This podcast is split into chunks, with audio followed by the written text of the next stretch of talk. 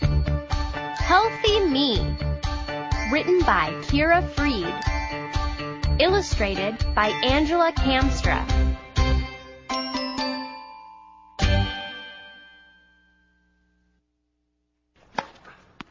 I like being healthy. When I am healthy, I feel good.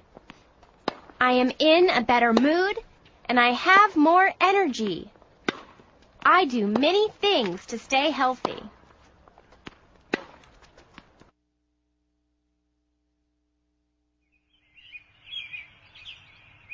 I like to be active and move my body. I run, swim, and ride my bike. I take walks with my big brother, Bill, and our dog, Wilbur.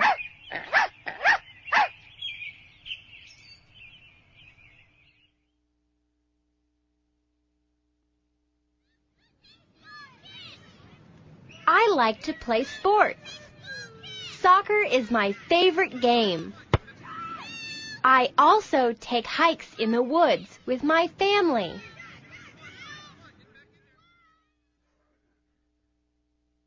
I like television, but I don't watch it for hours.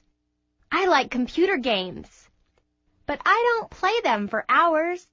I get up and move around.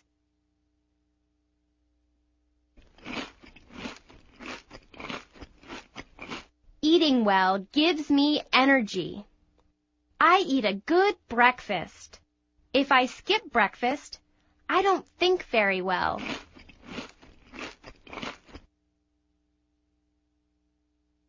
I eat a good lunch at school. Peanut butter and jelly is my favorite sandwich. I drink lots of milk and water.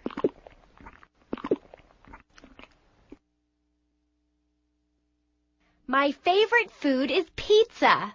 I also like healthy foods, such as apples, carrots, chicken, and yogurt.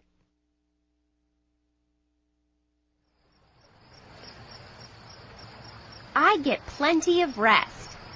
I go to bed earlier on school days, and I get up earlier on school days. My dad says I need 11 to 12 hours of sleep each day because I am growing.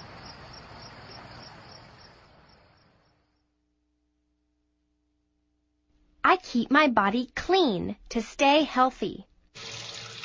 I wash my hands before eating and after going to the restroom. Washing keeps germs from getting into my body.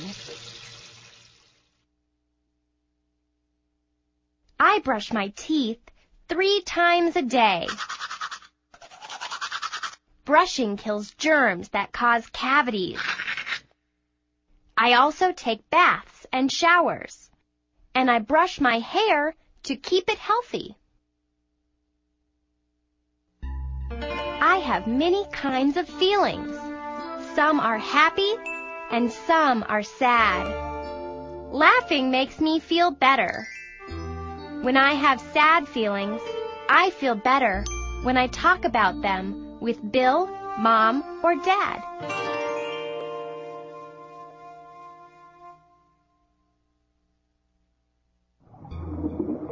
Sometimes I like quiet time.